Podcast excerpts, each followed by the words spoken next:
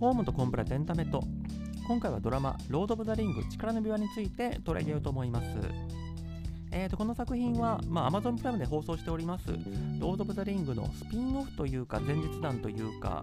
えーと、指輪物語、J.R.R. トールキン原作の指輪物語を原作とした、とはいえ、まあ、実際のストーリーはほとんどオリジナルっていう、まあ、そういう話なんですけども、えーと、映画、ロード・オブ・ザ・リングシリーズの、まあ、1000年ぐらい前の話を描く話ですね。で、私実は、ロード・オブ・ザ・リングシリーズ、まあ、めちゃくちゃ好きでして、まあ、恥ずかしながら原作は読んでないんですが、えーとまあ、まとめなんか読んで、原作ではこういう設定だよっていうのはなんとなく知ってるっていうような感じなんですけども、あの映画何好きですかって聞かれると、何答えるかってていうのはもう永遠の課題かと思うんですけども、私結構そのロード・オブ・リングの2作目の、えー、と2つの塔と答えることが多いぐらい、もう本当にロード・オブ・リング、もう初めて見た時に、こんな面白い映画があるのかって、もう衝撃を受けた記憶が本当ありまして、でこのドラマ作るって決まったのは2016年とか17年とかそれぐらいだと思うんですけどもやっと出たかって感じですし見終わってああ Amazon ありがとうって感じですね。期待通りというか期待以上というかめちゃくちゃ面白いなというふうに思ったんですけどもただ、えーとこのドラマ本当に評価低いんですよね。ただこの評価低いっていうのも本当にみんなつまらないと思って評価低いのかそれとも、まあ、皆さんすでにご案内の例の騒動でであの見てもないのにマイナス評価をつけてる人がいっぱいいるから評価低いのかっていうのは、まあ、謎なところがありましてまあ実賛否両論ある中身なのも確かなんだけどあのマイナス評価をネガティブキャンプ的につけてる人たちがいっぱいいるっていうのも確かっていうのが多分、えーと、正直なとこ実際のところじゃないかなというふうに思うんですけども、えーと、その騒動っていうところなのが、えーとまあ、いわゆる人種差別問題について炎上したから、まあ、日本がっていうかも世界中で、えー、と炎上したからってところだと思うんですけどもただこの人種差別問題っていうのも言葉だけ言うとあのちょっと空っぽだと思うんですが昔のその映画とかドラマ巡る人種差別騒動ってその映画とかドラマの中に人種差別的な描写があって人権団体とかがこれはおかしいじゃないかって怒るっていうのが人種差別騒動だったと思うんですけども今回の人種差別騒動って全く逆なんですよね。表現物が時代の先を行くっていうなんか時代が変わった感があるかと思うんですけども、えー、とドラマの中においてその現実の我々のその需要度というか、まあ、常識を超えるような、えー、と多様性の需要その、まあ、人種差別に対して、まあ、フレンドリーな表現をしていることによってまあ、どっちかというとそういうのに寛容じゃない人たちからおかしいだろうというふうに噛みつかれたみたいな、まあ、そういうものですね。ただ、えーと、今作、まあ、本当に人種差別なのかどうかみたいなところを、えーと、今作お話したいなというふうに思うんですがただ、えーと、現代の社会において人種差別主義者だレシストだってあるって言われることはもう死刑宣告を受けるに等しいあの、まあ、すごく部別的というかもうなんなら仕事さえあの失いかねないあの恐ろしい状態ですのであの人種差別をしてる人もみんないやこれは人種差別じゃないんだとあのむしろ差別されてるやつが悪いんだっていうなんかへりくつつけるんですよねなので、まあ、私、まあ、議論が好きなんでその意味ではあの俺は黒人嫌いだから黒人死ねって言うんだ文句あるかって言われちゃうとはあそうですかで終わっちゃうのがなんかそれは人種差別じゃないかみたいなことについてもちゃんともっともらしい理屈をみんなつけてくれるんであのこの理屈本当に通るのかみたいな、まあ、ヘリクス5年年が好きな私にとって材料をいっぱい提供してくれる、まあ、ありがたい時代になったっていう気もするので、まあ、今回の騒動を見て実際あのこの理屈は一見正当に見えるけどでもよく考えたらおかしいんじゃないのみたいなそういう考える種というか、えーと、考える元をいっぱい提供してくれたっていう意味ではすごく面白かったというふうに思ってるんですけども、えー、と今回、えー、とお話したいのはその、ま騒動の概要とそれに対して、ま人種差別だっていう人と人種差別じゃないんだっていう人がいてで結論的には、まあ、このポッドキャスト聞かれてる方だったら私が結論どっち持っていくかも分かり分かるかもしれないですけども人種差別じゃないかって私個人的には思ってるんですけどもその、まあ、人種差別じゃないって言ってる人たちの理屈を一個一個検証してってなんでその理屈は納得いかないのかおかしいのかって思うところを、えー、とご説明、えー、とお話したいなというふうに思っております。ではまずこのソードがどういったものかっていうのを最初にまとめようかと思うんですけども、えーと、まず時間の流れとしましてはこのドラマの作成が発表されたのが2017年ぐらい2016年かもしれないですけどまあそれぐらいだったんですが、えーと、日本ですとこのエルフを黒人が演じるのかどうか問題っていうのは多分このドラマが始まった、えー、と2020年の22年の夏になってなんかそういう問題あるらしいぞみたいに広まった感じだと思うんですけども実際のところ多分2020年ぐらいにはすでにもう結構えーと、海外メディアなんかではあの文句言ってる人いるらしいぞっていうのを取り上げられてるような気がするんですよね。えーと、その時点ですでにあのドラマのイメージ映像みたいなのが公開されていてその中であの耳が尖ってるもうどう見てもエルフだっていうキャラクターが、えーとこの黒人俳優が演じてるっていうイメージ映像が公開されたからですね。でこの黒人俳優っていうのがどういうことかって言いますと,、えーと、イズマイル・クルス・コルドバさんまあ、カタカナで発音するとこんな感じだと思うんですが、この方が、えー、と実際、えー、と問題となっているエルフを演じておられるんですけども、この方はまプエルトリコ系で、まあ、肌は黒いですね。ただまあ細かいこと言っちゃうと、この人、あのメイクしてない普段の姿を見る限り結構肌の色薄いですし顔立ちもその典型的なプエルトリカンあのだとかアフリカンじゃないんで多分ヨーロッパ系の血が結構入ってんじゃないかなって気はするんですけどもただまあ肌が黒いやつは黒人だって言うんだったらまあ黒人なんでしょうと。えー、とこんな方がエルフを演じるのがおかしいんじゃないかってことで一部からすごく反発があったってことなんですがただ、えー、と今回はこのエルフの話にあの議論が拡散しちゃうんで、えー、と限定しようかと思うんですけども実際のところこれってある種の目くらましだと思ってて、まあ、目くらましに結果的になってる話だと思っててこの、えーと、ロード・オブ・ザ・リング力の指輪ご覧になった方は多分すぐ気づくと思うんですけどもあのそんなレベルじゃないんですよねこのドラマ。えっ、ー、と多分ロード・オブ・ザ・リング3部作あとホビットも役者ってほとんど白人だったと思うんです。えっ、ー、と、ロード・オブ・ザ・リングの第1作って、あの旅の仲間、えっ、ー、と、7人の仲間が集ってこれから冒険始めますよっていう話なんですが、まあ、ロード・オブ・ザ・リングも、今から思えばもう20年前の作品、20年経ってますよね。なので、まあ、一昔前っていう感じだと思うんですけども、旅の仲間7人で全員白人男性だとか、まあ、今作ったらこうはならんだろうなっていう、えーとバランスではあるんですけども、まあ、それはさておき、えーと、エルフ黒人がやってるどころかあのもう親子でも人種が違うんじゃないかみたいなまあ、多分あのハーフット族、えーと、ホビット族みたいな、えーと、小人族がいるんですけどもこの人たちは多分3分の2ぐらいヨーロッパ系の人だろうなって人が演じてて3分の1ぐらいアフリカ系の人が演じてるですとかあとドワーフっていうのもこれも大体はそのヨーロッパ系の俳優が演じてるもののあの黒人俳優も混じってる。特にえーとまあ、このドワーフ族の王子みたいな人が結構重要キャラクターなんですけどもこの人の奥さんっていうのがもうはっきりと,、えー、と黒人女性。あこの人ははっきりアフリカ系だと思いますね。アフリカ系の女性が演じてるですとか。あとあの、まあ、ある島が出てくるんですがその島における兵士がこの人アジア系じゃないの？みたいな人がいたりとかあの集団だと兵士の中に全然普通に女性兵士がいたりですとか多分元のロード・オブ・リングの世界には女性兵士とかはいないと思うんでまあ本当にダイバーシティがすごく進んでる世界なんですが、まあ、その意味ではあの、まあ、いいのか悪いのかともかく文句言ってる人も、まあ、少なくとも後から乗っかってきた人はドラマなんか見てないんじゃないかなって気はしていてドラマ見てたらあのエルフが黒人だどうかってほんの些細な問題でもう本当にドラマ全体がもうすごく人種的に多様化してる世界なんですよね。まあまあそれはさておき、えーとまあ、このエルフを黒人が演じてるってことがどうかっていうなぜ問題になるのかって言いますと,、えー、とこのおかしいんだって主張してる側の言い分としましてはえー、とこのローダブリング力の指輪っていうのも、まあ、オリジナル部分がすごく多いものの基本的な設定は、えー、と原作者であるとこの J.R.R. トールキン、まあ、20世紀初頭ぐらいに生まれた方ですかねギリギリ19世紀なのかな、まあ、とにかくそれぐらいの方なんですけどもこの方はまあ、このロード・オブ・ザ・リング世界っていう一つの世界を一から全部作るっていう、まあ、変態的な、えー、と執念を持った方でちなみにこのトールキンさんは、えー、本業といいますか、まあ、言語学者でもあったのでこのエルフが使うエルフ語とかを一から作っちゃうっていうもう本当あの変質的な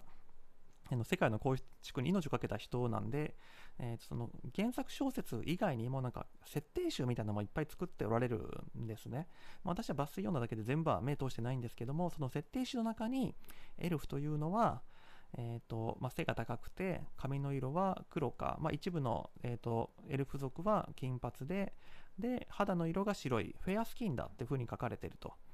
公式見解に公式設定にフェアスキンだって書かれてるのに黒人が演じるのはおかしいんじゃないかっていうのがまああのおかしいんだって言ってる人の、まあ、基本的なスタンスですね。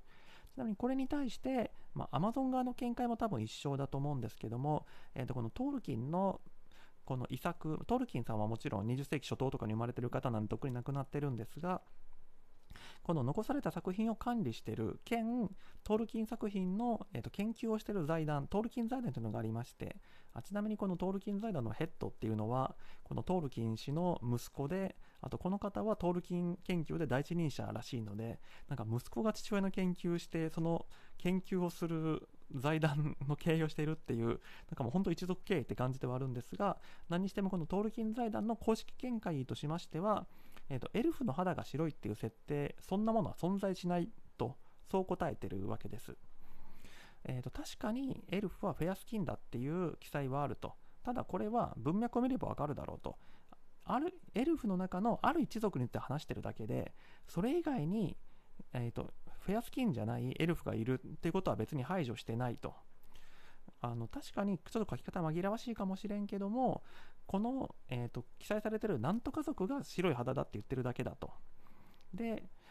そさらにそれをサポートする事実としてはトールキンはずっと人種差別に反対していたと。なので、えーと、エルフの肌が白い白人じゃなきゃエルフを演じられないんだみたいなそんな差別的な解釈を亡きトールキンが、えーと主張するわけないでしょうっていうのがトールキン財団の見解ですと。でこれは多分多くの、えーとまあ、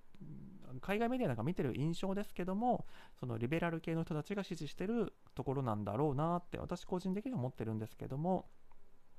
これに対してまあさっきのえーと、エルフの肌は白くなきゃいけない白人じゃなきゃいけないって言ってる人たちからするとそんな解釈ないだろうと。っていうかトルキン財団だからってそんなリベラの圧力に負けて本来の解釈を曲げるなんて許さんみたいな、えーとまあ、さらに反論が来てるっていうところが、まあ、現在の騒動の概要って感じですね。まあ、その意味ではそのリベラル憎しポリコレ憎しみたいな動きもちょっと巻き込んじゃってるとこはありますね。以上のような問題状況におきまして、まあ、この黒い肌のエルフがいることについて、まあ、問題だと思っている、それは良くないんだと思っている人たちが、どういった主張をしているのか、で、どういった理屈付けをしているのかというところについて、まあ、私がそれぞれ、えー、とどういうふうに考えるのかというところを述べていくのが、まあ、本題ではあるところなんですけども、ただ、私個人の意見として、えー、とこの問題についてどう思ってるかっていうところとしましては、そもそも、この原作の設定に関して黒人のエルフが許されるか許されないかっていう問題の立て方自体がおかしいんじゃないかと。その意味ではその、この議論すること自体なんか意味ないんじゃないのっていうふうにちょっと考えてるところがありまして、ここについてあの先にご説明したいなというふうに思うんですけども、えー、と大きく2つに分かれると思ってるんですが、1つ目として、そもそも原作の設定と違ってたらなんかいけないんだっけってことをですね、今回、まあ、アマゾン側、えーと、トールキン財団側としては、原作の設定上も黒い肌のエルフはいてもいいんだと。なので、今回のドラマの設定は間違ってないんだってところで、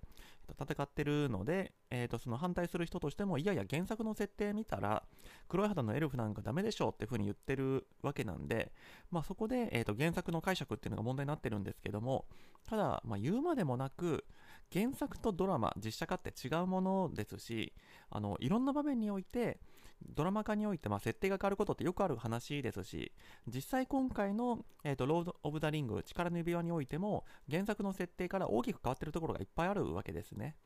まあ、これもあちこち言われてる通り、そもそもこのコルドバさんが演じてるエルフって原作にはいないキャラクターなんで、そういう意味では、えーと、やっぱりオリジナルと今回のドラマっていうのは違うわけなんで、なので、原作の設定ってそもそも関係なくないって思ってて、いや、あの、確かに、えっ、ー、と、アマゾンですとか、トールキン財団は、えっ、ー、と、原作の設定上も間違ってないって言ってるんで、じゃあ原作の設定どうなろう、なんだろうっていうのは、この騒動の話としては別にいいんですけども、ただ、なんでそこにこだわるのかなってのが私には分かんなくて、原作であの白い肌のエルフしかいないフェアスキンのエルフしかいないあるいは黒い肌のエルフもいてもいいのかでも確かにまあそういう解釈の余地というか論争の余地あるかもしれませんねと。ただし、えーと、ロード・オブ・ザ・リング力の指輪の世界にはあの原作の設定がどうかは知らないけども黒い肌のエルフがいるんだって言い切っちゃなんでいけないのって思ってて。だってそうそう言っちゃえばあの原作の設定がどうとかって関係ないじゃないですか。まあ、かつてジョージ・ルーカス、えーと、スター・ウォーズの監督で有名な方ですけども、あのスター・ウォーズってまあ宇宙で、まあ、宇宙船同士が戦ったりする場面っていっぱいあるわけですけども、あのまあ、これ実際にあった話なのか、ただの逸話なのかは私は分からないですけども、ジョージ・ルーカスはあの SF ファンだか、えーと、宇宙物理学だかを専攻している人に、なんで宇宙船で戦ってる時に音がするんですかと。宇宙には空気がないんだから、宇宙で戦った後音なんかしないでしょうと。宇宙船が爆発したらドカーンって、スター・ウォーズの中では言いますけど、空気ないんだからそんなん聞こえるわけないじゃないかと。まあ、そもそも、まあ、音が出てないと言ってもいいんでしょうね。空気の振動が音なので、空気がない以上は音も出ないと。これに対して、まあ、ジョージ・ルーカスは、うるせえと。俺の界の宇宙では音が鳴るんだよと。まあ、これなんか翻訳の仕方によっていろいろあって、俺の世界私、私の世界の宇宙では音が鳴るんだと。だってその方が面白いだろうって言ったとか、まあいろんな表現があるんですけども、何にしても、えっと、トルキンが作った原作のロード・オブ・ザ・リングの設定集の話はともかく、アマゾンが作った力の指輪では黒いエルフはいるんだよって言い切っちゃなんでいけないんだろうっていう話ですね。でこれもっと真面目な話というか、あの突き詰めな話で言うと、原作として、まあ、ロード・オブ・ザ・リングの指輪の物語、力の指輪、力の指輪っていう原作はないから、まあ、ロード・オブ・ザ・リング、あるいはその設定集っていうのが原作として挙げられてるわけですけども、じゃあ、この怒ってるファンは、原作って言ってるからダメなんであって、例えば何ですかね、あの、インスパイアード・フロム JRR トーキンとか、原案指輪物語と、原作じゃなくて、そこから着想を得て作った物語で別の世界なんだよって言ったら満足なのかなって。でもなんか実際そのこの、えーと、黒いエルフがいるもんだよ、いやいや言ってる人たちって、原作、原案じゃなくて原作になってるから怒ってんのかとか、そういう細かい話をしてるんじゃないような気はしてるんで、まあ私が言ってることは、この論争の本質から言うと、的外れなのかもしれないですけど、ただ、まあ繰り返しですけど、いやこの、このドラマの設定ではそうなんだよで終わりの話なんじゃないのって気がしてて、これがまあ私の一つ目の疑問というか、一つ目のなんか尺に腑に落ちないところですね。で、2つ目のところは、まあ、これはもうちょっと結論に近い、本質に近いところだと思うんですけども、先ほど申し上げました通り、まあ、原作の設定を前提にしても、エルフっていうのはあ肌が白い、あえーと、フェアスキンだっていう風な設定があるんですけども、フェアスキンであることと、白人であること、あるいは黒人でないことって別の話ですよね。あの白人はまあ確かに色が白い人が多いかもしれないですけどもあの日本人含む東アジア人だって色が白い人はいっぱいいてなんなら、まあ、中国とかモンゴルとかの色白な人の肌だけ見て白人いわゆる白人と区別することって現実不可能だと思うんです。まあ、黄色人種って言い方もありますけども実際色白な人の肌の色ってすっごい白いんで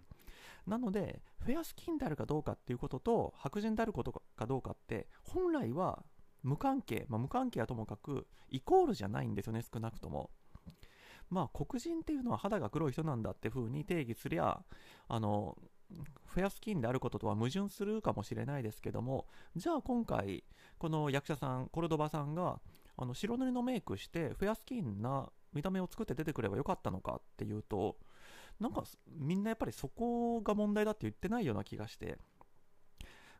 あのもし本当に、えーと、このフェアスキンであることをみんな主張してる、えーと、フェアスキンでないことがこのドラマの問題だって言ってるんだったらコロドバはちゃんとメイクしろと,、えーと、金髪っていう設定もあるんだったらみんなちゃんと金髪のかつらをかぶれと。そういう話であってつまりあのメイクが雑だとかそういう疑問が出るそういう反論が出るっていうのはあるかもしれないですけどもエルフは白人じゃなきゃいけないんだとか黒人のエルフはおかしいっていう問題の立て方をしてる時点でこれまあ結論先取りかもですけどえ人種問題に無理やり誰かがしてないって気がしてあのー、繰り返しですけど設定上はあの髪の色が黒だとか金だとかあの肌の色が白いとか、まあ、白人を思わせるような描写ではあるんですけどもでも、まあ、エルフは所詮人間じゃないんでだから白人だとは結びつかないわけでそれをなんで白人だとか黒人だとか人種問題にしちゃうんだと。で、えーと、白人じゃなきゃいけない黒人じゃおかしいんだって言ってる時点であの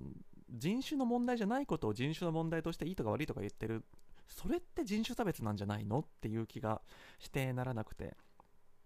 もしあのコルドバさんが白塗りしたんじゃいけないんだと。だって他にも、えーとまあ、そういう本来の性質を変えて出たんじゃあの設定に合ってないんだって言い出すと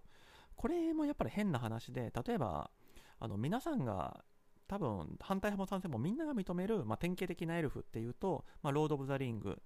えー、っとまあその続編というか前日談というかあのの映画シリーズである「ホビット」でも、まあ、レゴラスを演じたオーランド・ブルームさん。この人が演じたエルフが、まあ、エルフとしてちゃんとしてるっていうのは別に誰も争うところがないところだと思うんですけどもロード・オブ・ザ・リングおよびホビットにおいて、まあ、レゴラスは、まあ、サラサラの金髪ヘアでしたけどもあの実際のオーランド・ブルームさんはあの、まあ、パイレーツ・オブ・カリビアンに出てる方なんかを見れば皆さんお分かりかと思うんですけども、まあ、黒髪なんですよね。まあ、ダークブラウンというか、まあ、どっちにしても金髪から程遠いですし、あの髪質ももうちょっとくしゃっとした髪の方なんで、まあ、あの金髪のサラサラストレートは多分カツラなんでしょうと。でもっと言うと、オーランド・ブルームさん、あのまあ、光の加減とかもあるんで、実際のところなかなか難しいし、まあ、日焼けしてたのかもしれないですけど、あの普段のスナップショットとか見れば、この人全然フェアスキンじゃないんですよ。どっちかっていうと、まあ、あくまで白人の中ではかもしれないですけども、色黒な方なんですよね。ちょっと日焼け気味の浅黒い感じの肌の色をしてるわけで、なので、あの、オーランド・ブルーム、レゴラスも別にフェアスキンでもなければ、あの金髪でもないし、っていうことを言い出すと、だから、白人であれば、メイクなりカツラをかぶって、あのエルフっぽい格好をすればエルフだって言うんだったら、あの黒人だったら F になれないっていう問題設定はやっぱおかしいんじゃないのと。白塗りにして金髪のカツラまあえー、と設定上は黒でもいいんで黒でもいいんですけどもまあまあ金髪のサラサラヘアのカツラかぶればレゴラスになれるんだったらななんで黒人だったらダメってそういう話になるのっていう気がして。その意味ではやっぱり、まあ、こっちの観点から言うとあの黒人はダメだって言ってる人たち俺たちは人種差別じゃないんだって言ってるもののあの俺たちはその原作の設定に違ってることに怒ってるんだっていうもののあの人種って言葉が全然出てこない設定を見て人種的に間違ってるって言ってる時点でやっぱりその人は人種差別主義的な発想を持ってんじゃないかなって気がするんですよね。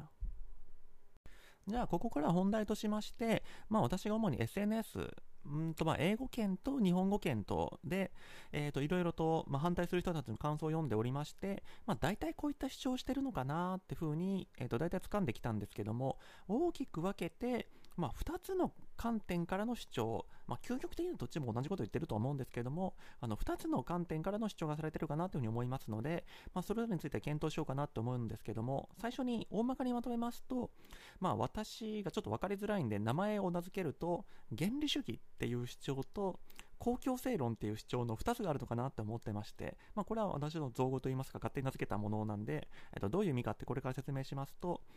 原理主義っていうのはまあ極めて分かりやすい話であのもう原作が絶対であると。原作の設定と違ってるものっていうのは、まあ、例えばドラマであっても作っちゃいけないんだと。なので、えー、と原作の記載上白人がエルフってなってる以上はドラマにおいても、えー、とエルフを白人にしなきゃいけないんだっていう、まあ、ある種分かりやすい主張ですね。これが原理主義ですでもう一つの公共性論っていうのはなんかもうちょっとひねりを加えていてこの指輪物語、ロード・オブ・ザ・リングっていうのは、もうもはや、あの、公共的なものなんだと。みんなのものなんだと。なので、えー、と今回は、この、JRR トールキン財団、まあ、実際まあ息子さんだと思うんですけども、この人が、まあ、アマゾンの金に転んだのか、あのリベラルに押されたのかなんか知らんけども、とにかく、あの本来の解釈を曲げて、この黒人がエルフになるっていうのにゴーサインを出してしまったんだと。まあ、確かに法律上は著作者、えーと、通る気がもうなくなってるのでその財団に、えーと、管理権がいってるわけですけどもは、えーと、そのドラムを改変する設定を改変する権利を持ってるかもしれないとただそれはおかしいとだって指輪物語ってもうみんなのものなんだからそういう金に転ぶのか、まあ、思想に転ぶようなやつが勝手にその設定を変更できるようなこの世界の仕組みがおかしいんだとパブリックなものなんだからあの勝手に権利者であっても変えちゃいけないんだっていう主張まあ、もちろんこれは、えー、と現在の著作権法なりななりそういう法律からするとパブリックなものだから勝手に変えちゃいけないなんていうものはないんである種その理想論というか立法論かもしれないですけどもただまあまあ SNS で主張するのにあの今の法律に沿ってる必要はないのでまあまあそういうふうに考えてる方がおられると。まあ、もしそういう人が多数派になったら今後あの法律が変わってあの力の指輪は、えーと、パブリックなイメージに反するからみたいなことも起きるかもしれないですけども、えーと、ちょっと話す順番としましてはまずこっちの公共性論の方から片付けたいなというふうに思ってるんですがまあ言わんとすることは分からんでもないって感じなんですよね。まあ私自身あの子供の時に読んでての漫画を描かれてた漫画家さんたちがいろいろ年を取って思うこともあったのか、まあ、当時書いてた漫画の続編みたいなのをあのかつて少年誌だったのを今青年誌で書いてますみたいなのがよくあるわけですけども、まあ、大体つまんないんですよね。まあ、まあ、ちょっと角が立つんでどの作品が面白くてどの作品がつまんないとは言わないですけどもまあ大体もう書かないでくれっていうようななんか昔のキャラの設定を壊したりみたいなやつがあったりするんであの作者だからといって俺の思い出を壊していいのかみたいななんかそういうことは分からんでもないっちゃ分からんでもないんですけどもただこれ、まあ、まずさっきのえー、と原作と二次創作みたいな話からするとそこをちょっと混同してんじゃないかっていう問題がまずあるわけですよね。えーと、つまり続編っていうのは所詮は作者本人が作ってようが二次創作に過ぎないんだっていう風に言えますのであの今回のドラマっていうのはあくまでドラマであってこのトールキンの息子さんが許可出したからといって何か指輪物語の世界変わりましたか？と。指輪物語自体は改変されてないでしょうと。指輪物語のままでしょうと。二次創作としてこの力の指輪というドラマシリーズができてその設定が変わってると。なのであの指輪物語がパブリックなものであるとしてもその二次創作もそこ指輪物語の原作に引きずられるっていうのはちょっと理屈して飛躍してるなって気がしてそこをあの突き詰めるとやっぱりさっき申し上げたその原理主義とかそっちの主張になってく話であってあのパブリックなものだから、えーと、ドラマ版についても、えーと、元の設定を守れっていうのはちょっとずれてんなと。パブリックなのは力の指輪だけであじゃないや、えーと、指輪物語の方だけで力の指輪はパブリックにまだなってないでしょうと。今後なるかもしれないけどと。所詮これは二次創作に過ぎないんじゃないのっていう話で。いやあのこの力の指輪だって同じくあの大きい影響力大きいんだからあのそういう公共性守らなきゃいけないんだっていう主張もあるかもしれないですけども例えば例えば、えーと、これ聞いておられるあなたが、えーと、指輪物語大好きで同人誌書いたとしてそこでもともと設定にないことをいろいろ書いたとしていやいやあなたはそれ書く権利ないんだよと。だって指輪物語パブリックだからって言われたらん？ってなるじゃないですか。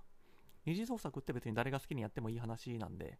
なので、Amazon が作る二次創作は特別な配慮とかがあるのかもしれないですけども、二次創作自体は別に誰でも好きにやっていい話だと思うんですよね。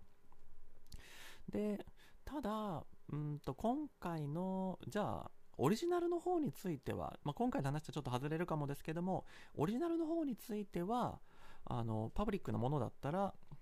えーと著作者であっても好きにしちゃいけないのかっていうと、まあまあそもそも指輪物語がパブリックって誰が決めたんだっていう大前提は一旦置いといて、まあ、仮にそうだとしましょうと。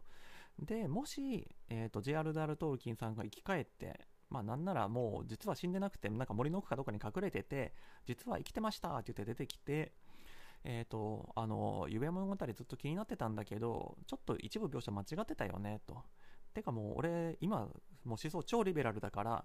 あの黒人もエルフだってはっきり書きたいんだよねって言った時にいやいやもう指輪物語はあんたが森に隠れてる間にもう超パブリックになったんだから書き換えちゃダメだよって言っていいのかとか言い出すと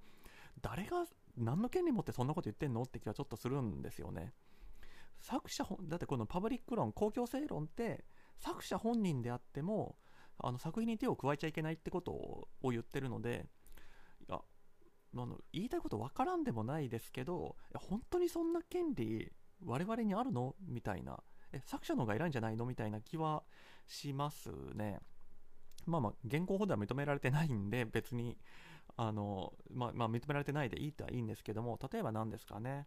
あの、ワンピースでまあ、新しいキャラどんどん出てきますけども、まあ、新キャラ超気に入らないとするじゃないですか。その時に、あの、熱心なファンが、あの、小田一郎先生と、あの、新しいキャラクターは、あなたはワンピースってよくご存知ないかもしれないですけども、ワンピースの世界観に反していますと。なので、今からでも遅くないので、先週発行したジャンプを破り捨てて、あのキャラなかったことにしてくださいって言っていいのみたいな。いやいや、あの、それ言う人ちょっとおかしいじゃないですか。あの、小田栄一郎先生が作った世界が、あの、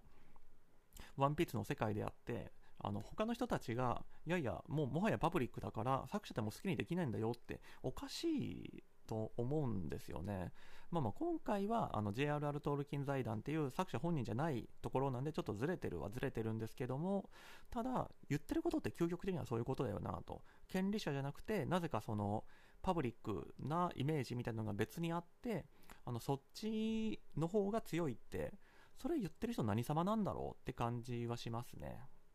まあ一応ちょっと法律的な話としては、あの知的財産の世界だと、まあ、アメリカ法だとパブリックドメインっていう考え方があってあの一部ある特定の要件を満たしたその知的財産、まあ、IR、まあ、とにかくそういうコンテンツ、まあ、そういったものはあのパブリックドメインに属するってことでその公共的な位置づけになるっていう理論はあることはあるんですけどもこれってどっちかっていうと今言ってるその著作者であっても改変しちゃいけないっていうのの逆の話なんですよね。パブリックドメインになった IR、えーと、著作物がどうなるかっていうと、むしろ、その、著作著作者以外の人であっても誰でも改変していいよっていうのがパブリックドメイン理論なので、えーと、例えるなら、えーと、代々木公園、まあ、日本の大きい公園、東京の大きい公園ですけど、これ、都が所有なのかな、国が所有なのかな、ちょっとあれですけど、まあ、都都ってことにしまして、東京都ってことにしまして、東京都は、まあ、まあ東京都の所有物ですと。ただ、まあ、公園なんで、公共物、まあ、あのさっきのアナロジー、えーと、類似で言いますと、まあ、パブリックドメインだっていう風にした場合、代々木公園はあのみんなが使っていいよっていうのがこれがパブリックドメインになるってことなんですよね。あの代々木公園は公共物だからだから小池都知事も中に入っちゃいけないんだよってわけわからないじゃないですかだってみんなが使うために公園作ってるのにあのパブリックなものだったら著作者であっても立ち入っちゃいけない利用しちゃいけないってそれはおかしい話なんで、えーと、パブリックだから変えちゃいけないってなんかどっちかっていうとその法的な発想としては本逆の結論になるはずの理屈を立ててなんか違うこと言ってんなって感じがしてあの知的財産の世界だとあの情報っていうのはできるだけみんなが利用して、まあ、ますますの発展なりその交流によるその進化みたいなのを求めるっていうのが、まあ、知的財産の世界のもともとの発想なんで著作権著作権を守るっていうのもあの安心して著作物を作れることによっていろんなアイデアが生まれることを促進しましょうっていうことなんであの今あるコンテンツからなんかインスパイアされるとかそういうのを防ぐ、防止するっていうのは、もうその目的から全然反してることなんで、なので、えー、ともし仮にこの指輪物語が本当にパブリックドメインになってるとした場合、どっちかっていうと、誰でも、えーと、トールキン財団の許可を取らなくても、あのロード・オブ・ザ・リングのドラマ作っていいよっていうのがパブリックドメインになるってことであって、えーと権利者であっても二次創作を作っちゃいけないっていうのは、そのパブリックとは逆の意味ですね。で、まあ、この公共性論と、あの、まあ、ある種、亜種というか、言い換えただけというか、まあ、これもちょっといろんな用語出してきてややこしいんですけども、まあ、私はイメージ理論って名付けた、えー、と用語の仕方、主張もありまして、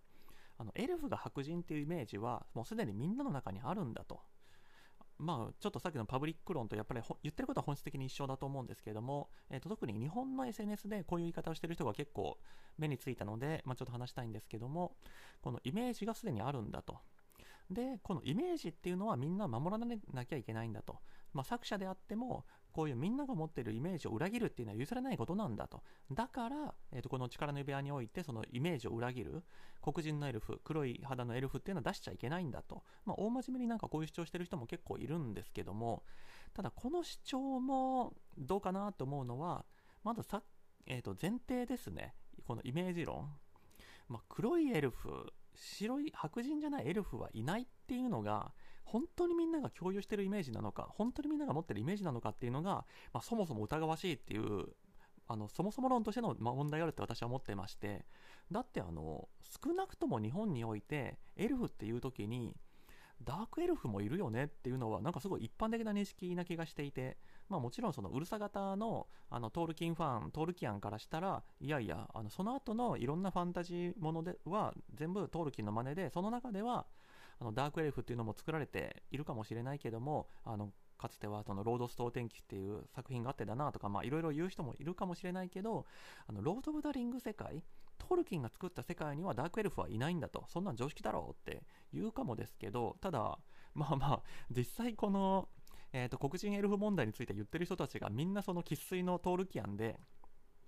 あのその後のファンタジー世界ではダークエルフっていうのは確かにいるかもしれんけどトールキン世界ではいないんだから関係ないんだってそこまで考えて言ってる人はそんなにいないんじゃないかって気もしつつ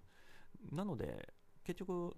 ダークエルフだってこのコルドバさんのことを読めばすぐ話なのになんで白人のエルフじゃなきゃいけないんだみたいに切り立つのかちょっとわからないとこはあるんですがまあまあここも100歩譲って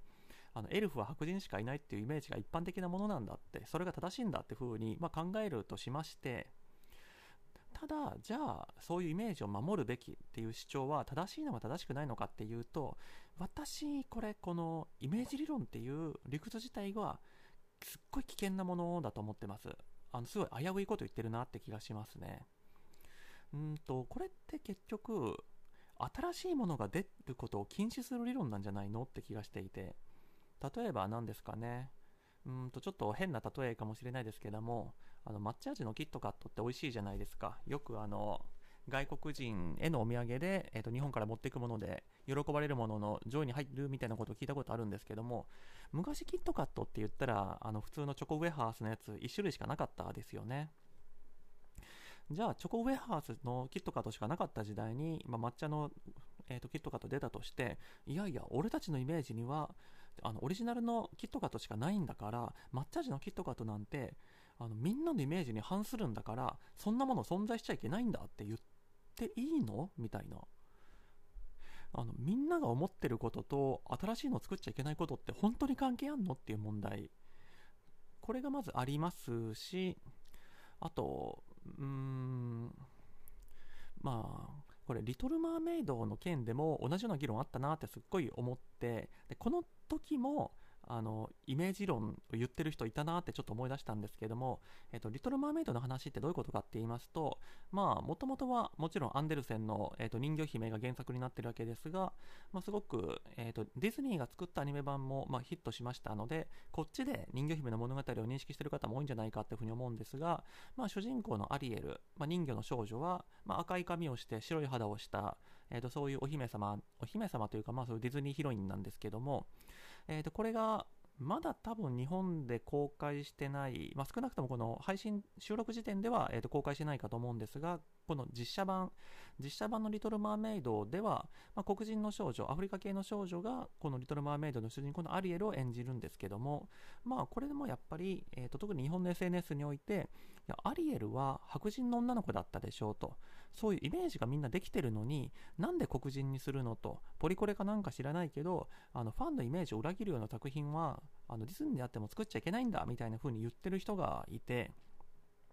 まあそもそも論としてなんかエルフが白人とかアリエルが白人人魚が白人とかまあ人間じゃないものに人間の実写って当てめなおかしいんじゃないかみたいなところはまあ私のえー、と最初の感想のところで申し上げた通りで同じことはここでも思うんですけどただ、まあ、ちょっとこれも本質から外れる話なんですけどもあのよくツイッターなんかで炎上する話、まあ、バカにされる話で定期的にその、まあ、実際に存在するかわからない謎の外人があのなんで日本のアニメキャラは白人ばっかりなんですかっていう質問をするっていうのがあるかと思うんですね。でこれに対してその日本側の、まあ、結構攻撃攻撃的な人の反応だとあのアニメキャラに白人も黒人もあるわけないだろうと確かにあのアニメキャラはあの赤い髪の色だとか緑の髪の色だとかカラフルな色をしてるし肌の色も白だとただこれはあのアニメ的にあの髪の色でキャラクターを区別するからだしあの色を塗るときにあの肌色とか塗り分けるのがなかなか難しかったりするんであの便宜上白にしてる。便宜上あのいろんな髪の色で塗り分けてるからであって、別にカラフルな髪だから白人じゃないと。白い髪の色だから白人じゃないと。目が青とか緑に塗られてるから白人じゃないと。あの外人っていうのはもう何でも人種差別に結びつけるしもう心の底でみんな白人に憧れてるっていう風に思い込んでるからあの日本のアニメキャラは白人だなんて思い込むんだと。あいつらは本当ダメなやつらだなみたいな風に、まあ、大体この論争は終わるんですけど私の感覚的にはこの手の話ってなんか2、3年に1回ツイッターとかで盛り上がるなって思ってはいるんですが、あのドラゴンボールなんかであのスーパーサイヤ人あのすごい超パワーになると髪が金髪になってあの目の色が、えーとまあ、色が抜かれて、まあ、あの白人っぽい、まあ、金髪で、えーと薄い色の目になるみたいなのもこういう、まあ、亜種がいろいろあるんですけども、それも、なんで、えっ、ー、と、ドラゴンボールではみんな怒ったら白人になるんですか？で、その、これは超パワーの、えーと、具体化であって、あの人種とは関係ありませんみたいな風に、あの怒る、えーと、日本人のコメントがつくみたいな、まあ、本当、手を変え品を変え、あの、アニメキャラは、日本のアニメはなんで白人なんですか？みたいな話が何度も盛り上がってくるわけですし、私としても、あの基本的にはあのそれはアニメ的な表現であって別に人種は関係ないんだよっていうふうに思って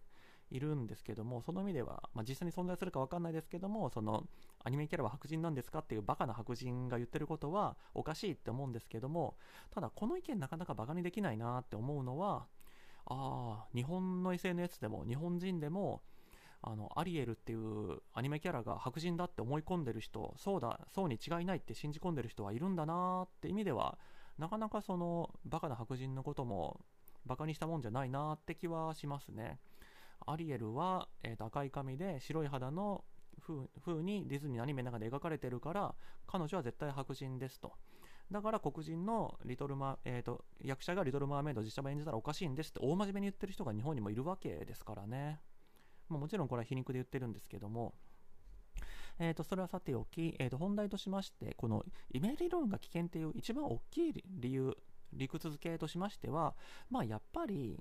えー、とこういうイメージをみんなが持ってるんだからそれに反するキャラ描写キャラクター設定はしちゃいけないっていうその発想自体がそもそも偏見であり人種差別なので、えーとこのキャラクター、えーと、こういう人たちは黒人の特徴だと思います。こういう人たちは白人の特徴だと思います。実際の中身とは関係ないけどねと。で、そのイメージに基づいて世界もこうあるべきだ。あそれのことを偏見と呼ぶんだよと。まあ、確かに、えーとまあ、さっきの話とも繰り返しかもしれないですけども肌が黒い人を黒人だって定義するんだったら、えーとフェアスキンであることは肌が白いことは黒人とは矛盾するかもしれないですけどただあのさっきこれもさっきの話の繰り返しですけども結局ドラマでみんなメイクして出てるんだからじゃあフェアスキンになるようなメイクをすればいいのかとかであってやっぱり人種の問題じゃない話なのに勝手に人種の問題にしてるっていうのが問題だと思いますし、えー、とこのイメージ理論の話に、えー、と結びつけますと例えばあの中国映画の特に戦争映画ですとあの日本人が悪役っていうのがなんか定番だって聞いたことがあってあの中国で作られるその第二次大戦時の、まあ、中国だから、えっと、日中戦争かな、まあ、日中戦争時のお話ってもう本当パターン化もう水戸黄門的なテンプレートがあるらしくて大体その悪辣非道な日本人兵士が村に襲ってきたりしてそれをその正義の中国人兵士あるいはその勇敢な村人が追い払って日本人やっつけたわーいで終わるのが、まあ、大体パターンらしいんですね。まあ多分中国政府のプロパガンダ的な意味もあるので、まあそうじゃ、そういうパターンじゃないと作っちゃいけないみたいなのもあるのかもしれないですけども、なので中国映画の世界では日本人はもう極悪非道なやつだっていうのがもう染みついてると、イメージになってると。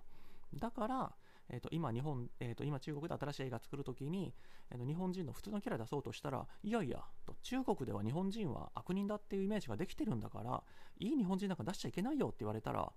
こいつ頭おかしいじゃないかって思うじゃないですか。でもイメージ理論ってそういうことなんですよね。いや、そのイメージ自体がそもそも偏見なり人種差別であることがあるので、その人種差別じゃないんだと、そういうイメージがあるからしょうがないんだっていうのは、あの言い方変えてるだけで、私はそういう人種差別的な偏見を持ってるので、その偏見守ってくださいって言ってるのと一緒だと思うので、まあ、少なくとも、えーとイメージがあるから差別にならないっていうのは全く関係ないですね。あの私のイメージは人種差別じゃないんだから、えーと、イメージに基づく、え、主張っていうのは人種差別になりませんみたいな、まあ、ワンステップ置けばギリ理屈で成り立つかもしれないですけどあの白人だっていうイメージを持ってるから黒人はダメだよっていうのはそれは私は人種差別してますっていうのとほぼ同じ意味だと思いますね。じゃあ次の主張としましてまあこれが多分人数的にも一番多い主張だと思うんですけれども原理主義の話をしたいなというふうに思うんですが、えっと、原理主義っていうのはどういう主張かっていうのをもう一回まとめますともうとにかく原作に忠実にやるべきだっていう主張ですね。今回の、えーと、話ですとあのエルフっていうのはフェアスキンだというふうに書かれていると。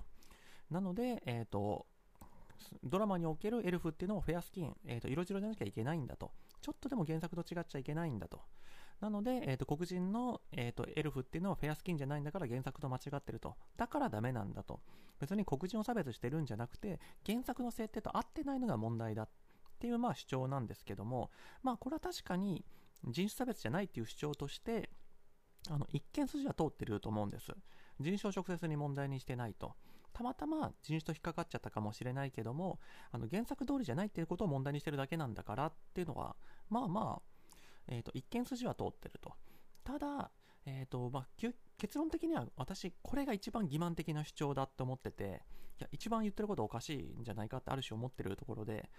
えーとまあ、これもちょっとすでに申し上げたところとつながるところではあるんですけども実写化するときに完全に原作通りっていうのは不可能なわけです、まあ、今回はさっきも申し上げた通りあのいろんなオリジナル設定を盛り込んでいるのであのその意味でもさらに、えーと、原作から外れるわけですけども、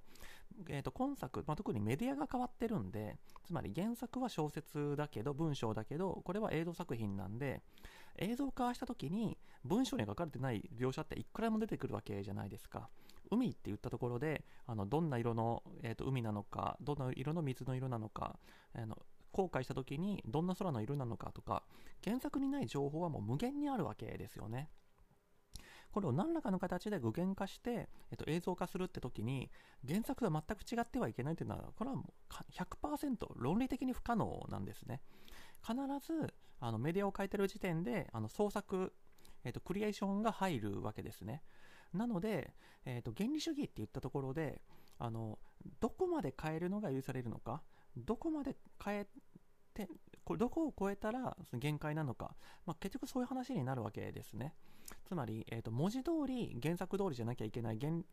えー、と元通りじゃなきゃいけないっていうんだったらあのイスラム教徒の人があの、まあ、まさに原理主義ですね、えー、とコーランは、えー、と翻訳してもいけないしあの映像化してもいけないって言ってるようにひたすらこう同じコーラン読み続けるしかないわけで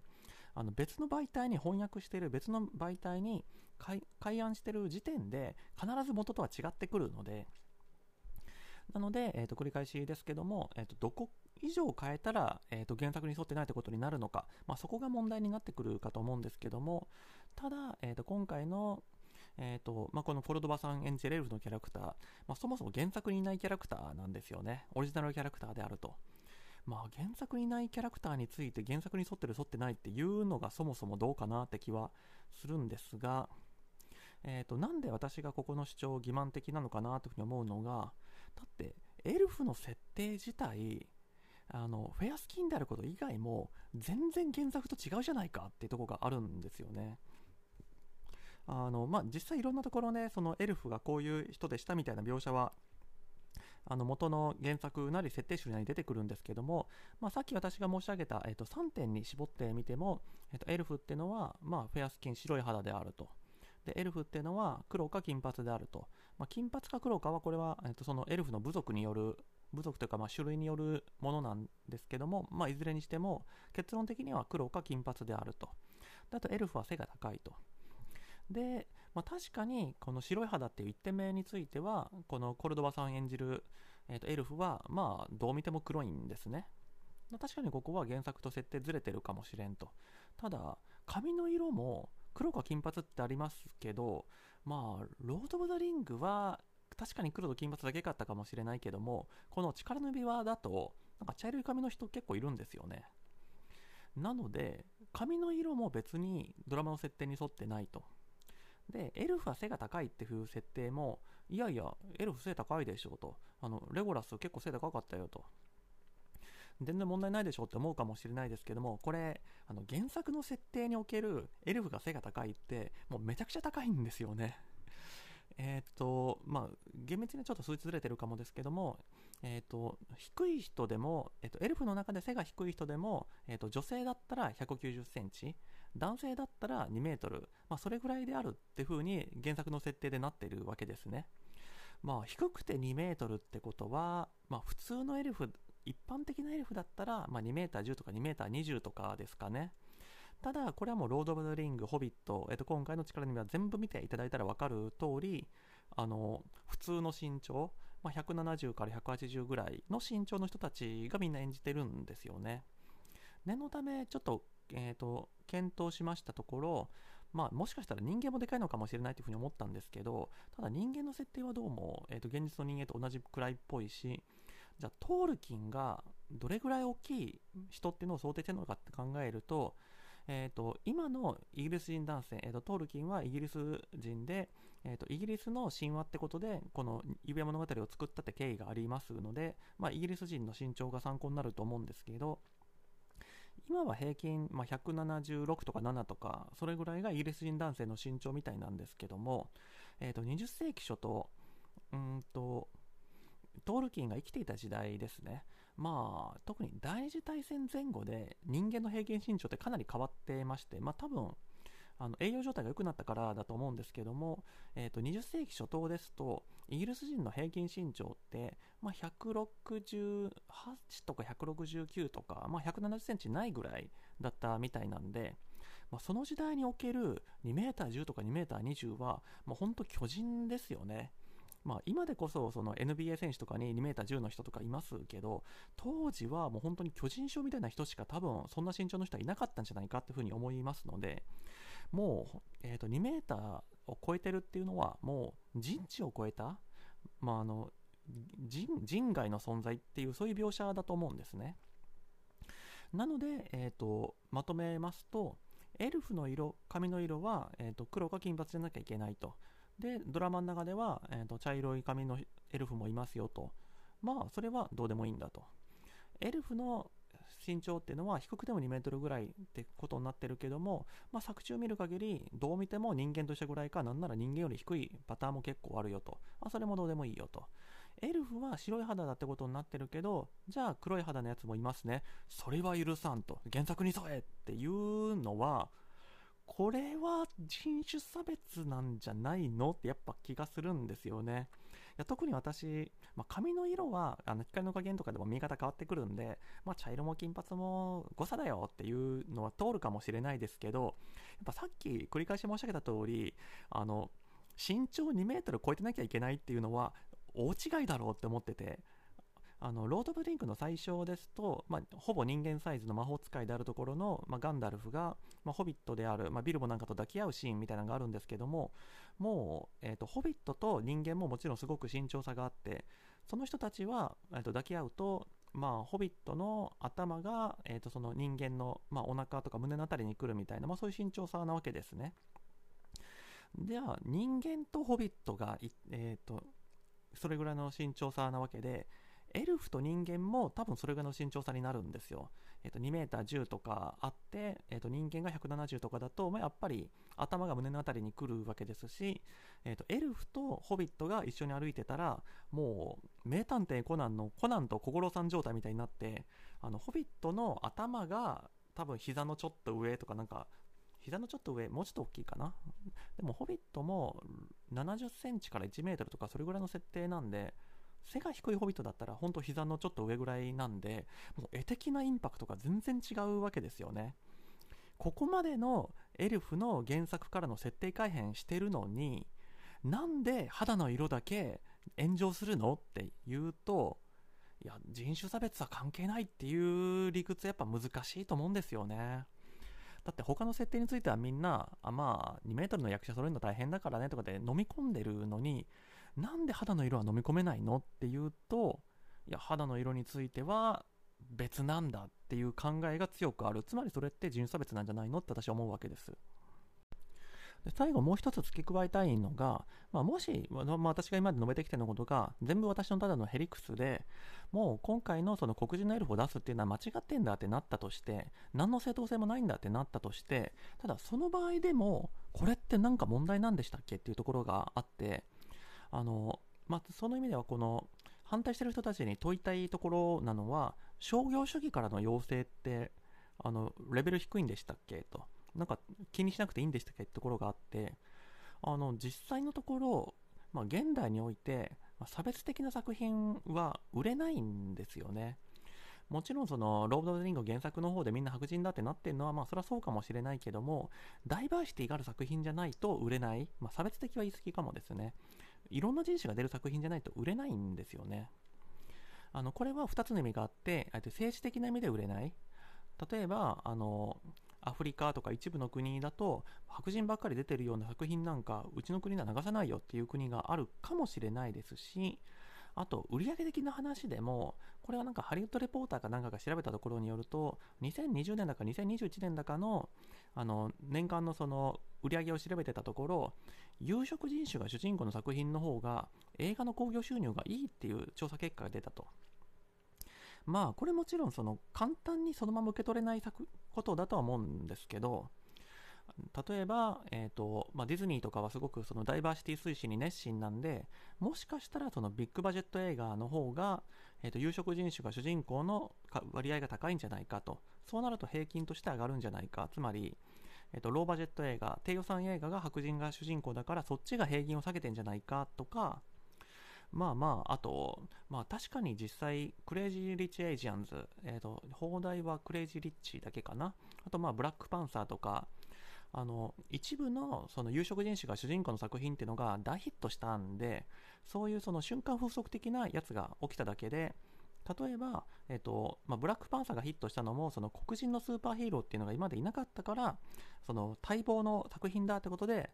えっとアフリカ系アメリカ人が一斉に詰めかけたみたいな話もありますけどももし黒人のアメリカンヒーロースーパーヒーローが当たり前になったらブラックパンサー1ほどのヒットはもうしなくなるかもしれないと。クレイジー・リッチの方もそうですよね。アジア人があのポジティブなイメージを持って書かれてる作品がいっぱい出たらあのアジア人コミュニティがそれ以降はあんまり支持してくれないかもしれないとなので一瞬えーと、まだマイノリティだからこそマイノリティをフィーチャーしたやつが売れただけであのそれが当たり前になったら同じくあの平均的な売り上げも下がるよっていう可能性はあるかもしれないただ、まあ、少なくとも今時点において、えーと、白人じゃなきゃヒットしない有色人種の映画は売り上げが立たないっていうのはそれは嘘だっていうのはこれは数字が示していると。なので、えーと、仮に Amazon として、いやいや、黒人のエルフ出した方がヒットするんだよと、まあ、いろんな国で売れるし、なんならもうアフリカとか黒人が多い国の人たちが、黒人のエルフイエーイっていっぱい見てくれるかもしれないよと。あと、もう、まあ、これも、あのこういう反対する人たち嫌がるかもしれないですけども、だって、リベラルな連中は、あのもう白人しか出てないドラマってなった時点で反対運動を起こして、あいつら見ないでしょと。ってなってくると、あのダイバーシティ増やした方が商業的にもいいんだよって言われた時に、果たしてこの反対する人たちって、反対する人たちって、あの、リベラルだとかパヨクだとかウォークだとか、まあ、ウォークは英語圏でしか言わない言葉かもですけども、まあ、こういう、えっ、ー、と、うるさい、うるさ型のリベラル。まあ、多分ウォークって、えっ、と、歩くのウォークじゃなくて、WOKE、えっ、と、目が覚めた、起き上がった方のウォークなんで、あの、まあ、環境問題とかに意識が高いあの俺たちはあのお前らみたいな旧世代の価値観じゃなくて目覚めた新しいものを知ってる人たちなんだよみたいなことを揶揄してちょっとバカにして言ってる単語だと思うんですけどそういうウォークな人たちの価値観に沿ってるからダメだみたいなそういう悪い意味で今回この力の部屋が設定改変されたっていうふうに捉えてるかと思うんですけども私まあアマゾンの人がどこまで考えてるかはあれですけども、いや、普通にヒットする、ヒットしないっていう商業的な理由から考えて、ダイバーシティ入れたっていうのも全然あり得ると思ってるんですけど、それに対して、いやいや、ビッグバジェット映画撮るんであっても、ビッグバジェットのドラマ撮るんであっても、あの原作を尊重するのが一番大事なんだと、金なんか集まらなくてもいいと、アマゾンは自腹で作れって言うのとか考えていくと、ちょっとそれはナイーブすぎるというか、現実見てない意見なんじゃないかなって気がして、そう今、対策のドラマなり映画なり作るときは、みんなに売らなきゃいけないんで、ダイバーシティ入れなきゃいけないんだよ。っていう、そういう話に落ち着けちゃダメなのかなみたいな気がして、ただまあ、この辺のその商業主義的な話っていうのも、本当人種差別的だなって思うことは多々あってなんですかね、えーとまあ、これも、えーとまあ、ホワイトウォッシュの文脈で出てくるところで、まあ、ホワイトウォッシュについてはこの間あのブレットトレインの時に話したばっかりなんで今回は深くは触れないですけども、えーと、攻殻機動隊ことゴースト・イン・ザ・シェルが、えーと、実写化された時にもともと日本人女性の設定だった草薙素子っていうのをその白人の女優であるスカーレット・ヨハンソンが演じた時にその誰もそのウォークだとかなんかパヨクだとかそういう話はせずまあ売れるんだったらしょうがないよねっていうふうに認めてたと思うんですけどなんでこのコルドバさんを出すことは売れるんだからしょうがないよねっていうふうに認められないのかとかハリー・ポッターの事件も多分私この話まあいい例だと思ってるんで今後もたびたびするかもしれないんですけどもえーと、ハリー・ポッター、まあ、言わずとした大人気シリーズで、えーと、ハリーとロンとハーマイオリの、まあ、仲良し3人組の、まあ、学園ものなんですけどもこのハリー・ポッターが、えーと、舞台化した時にこの舞台自体はもともと J.K. ローリングさん、えー、と原作者自身がその舞台版の脚本も書かれてで、えー、とそのハリー・ポッターの世界の10年後とか10年後とか、まあ、それぐらいの設定であのこれから日本でも日本語版やりますよねもうやってんのかな？まあそういう作品なんですけども、えー、とイギリスで最初に上映された時に結構まあ、叩かれたというか、まあ、こんやっぱり今回とほぼ同じ論争が起きたのが、えー、そのうち特に人気キャラでもあるハーマイオニー、まあ、この方もともとは映画版ですとエマ・ートソンさんが演じてますので、まあ、白人女性、まあ、特に可愛らしい美人な白人女性が演じてたんですけども舞台版ですと,、えーと、アフリカ系イギリス人、まあ、多分アメリカ人じゃなくてもイギリス人だと思うんですけど、まあ、とにかくアフリカ系の女優さんが、えっと、演じていたので、それで、まあ、大炎上だったわけですね。えっと、今回と本当同じ議論がやられてて、えっと原作の設定ではあの白人女性になってるはずだとか、仮にそうじゃないとしてもあのエマ・ワトソンでイメージがついてるんだからあのエマ・ワトソン的な白人女性が演じるべきだみたいな風に言ってる人がいっぱいいたんですけどもでこれも今回と一緒なのは原作者の J.K. ローリングさんはあの私ハリー・ポッター書きましたけどえ白人女性だなんて書きましたっけ？と。え私ハーマイオニーの肌の色白いって一回でも書いたことありますか？みたいな。まあ、書いてないかもしれん。が、これ個人的に思うんですけど、書いてないかもしれんけど、絶対あんた黒人女性だとは思ってなかったでしょとも思うんですよね。だってあの、中国系の女の子とかは、あのアジア系のって作中に書いてんのに、あのアフリカ系の女の子について何にも容姿触れないってそんなはずないでしょうと。あのまあ書かれたのも90年代後半とかなんで特に何も言ってない時は一般的なイギリス人、えーと、白人の男性なり女性なりをイメージして書いてたに決まってんでしょうって個人的には思うんですけどただまあ原作者があの肌人種とか肌の色は決めてないんだから黒人女性が演じてもしょうがしょうがしょうがないじゃないなあの当然なんだと問題ないんだっていうふうに主張したけどこれに対して J.K. ローリングはもう、ま、ロウォークウォークな連中リベラルな連中に毒されてるからお前お前にもう任せといちゃいけないんだみたいなまあほんとひどい抽象がいろいろあったみたいですけどこの時もまあまあ本当今回と同じ騒動だと思ってるんですけどもただ黒人はダメだで黒人はダメだっていうのは人種差別じゃないと原作に沿ってないからダメだって話が起きたわけですけどもただ私ハーマイオニーについては昔からずっと思ってるのがあの確かにハーマヨニーは肌の色の設定って原作に書いてないかもしれないですけど原作にはっきりと美人じゃないって書かれてますよね。まあ、ブサイクだとまだ書いてないかもですけどもあのまあ、美人じゃない特徴がいろいろ書かれてるしあのそういう美しいタイプじゃないっていうのははっきり書かれてたと思うんですね。これに対して演じた妹トンさんはもう世界で一番美しい女優に選ばれるぐらいの方ですしまあ、初めてキャスティングされた12歳とか13歳の時点でもう輝くような美人じゃないですか。なのであの肌の色については原作無視だってみんなあの吹き上がるわけですけどもブサイクだっていうブサイクとは言ってないかもですけども美人じゃないっていう設定についてはまあ売れるんだし可愛いからいいんじゃないっていう風に受け入れるってしたとしたならやっぱり結局人種黒人がやるときだけみんな怒ってるんでそれ人種差別なんじゃないのみたいな風にはやっぱ思っちゃうんですよね。いやこの「ハリー・ポッター」事件の時に本当に思いましたね。えそもそもハーマイオニーの設定がエマ・ワトソンと合ってないことは誰も何も言わないのかみたいな。ですよね。じゃあ最後ちょっとだけドラマの感想としましては、まあまだシーズン1が終わったばっかりで、あの本題的なところが全然始まってないっていうところなんで、あのつまらない、何も起きてないじゃないかっていうふうにあの批判する人がいるのもわかるはわかるんですけど、あもちろんあの、その人種問題以外にも、えっと、このドラマについて批判する人っていうのはいっぱいいて、まあそういうレビューも私いっぱい読んでるんですけど、ただ、うん、いや、十分面白くないと。あの私、ゲームオブスローンズもかなり好きなんですけど、いやゲームオブスローンズのシーズン1も何も起きなかったし、あれよりもこのシーズン1の方が面白くないって思ったりもするんですけど、うーん、どうなのかな。まあ、ただちょっと気になるところとしましては、あのまあ、これも設定問題かもですけど、えーと、主人公の1人であるところの、まあ、女性エルフのガラドリエル、この人明らかにメイクしてるけど、エルフってメイクするんだっけ？みたいなのはちょっと気になったりしますね。まあこれも、あの、エルフの設定が違うって怒ってる人は何も言わないのかって思うんですけど、まあ、でも元の設定集にエルフはメイクするともしないとも多分書いてないと思うんで、いいっちゃいいかもなんですけど、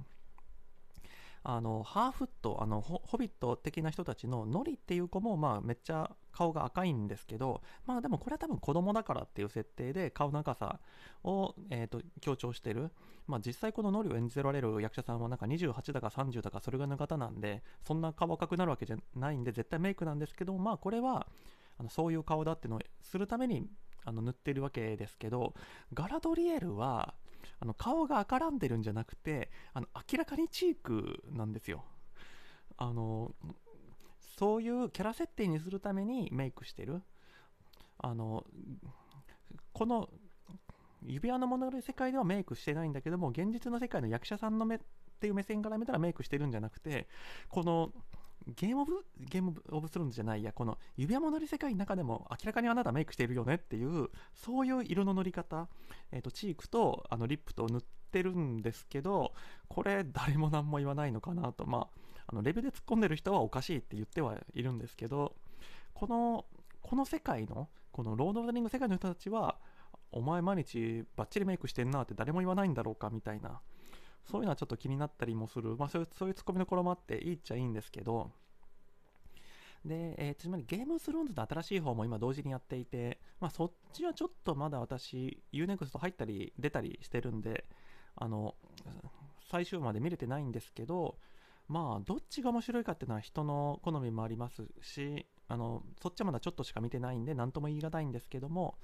どう見てもこのロード・オブ・リングの方が金かかってますね。めっちゃこれ金かかってますね。で、私、金かかってる映像大好きなんで、いやロード・オブ・リングこのシーズン2以降もめちゃくちゃ楽しみですね。はい。というわけで今回もこの辺りで終わるかと思います。ご清聴どうもありがとうございました。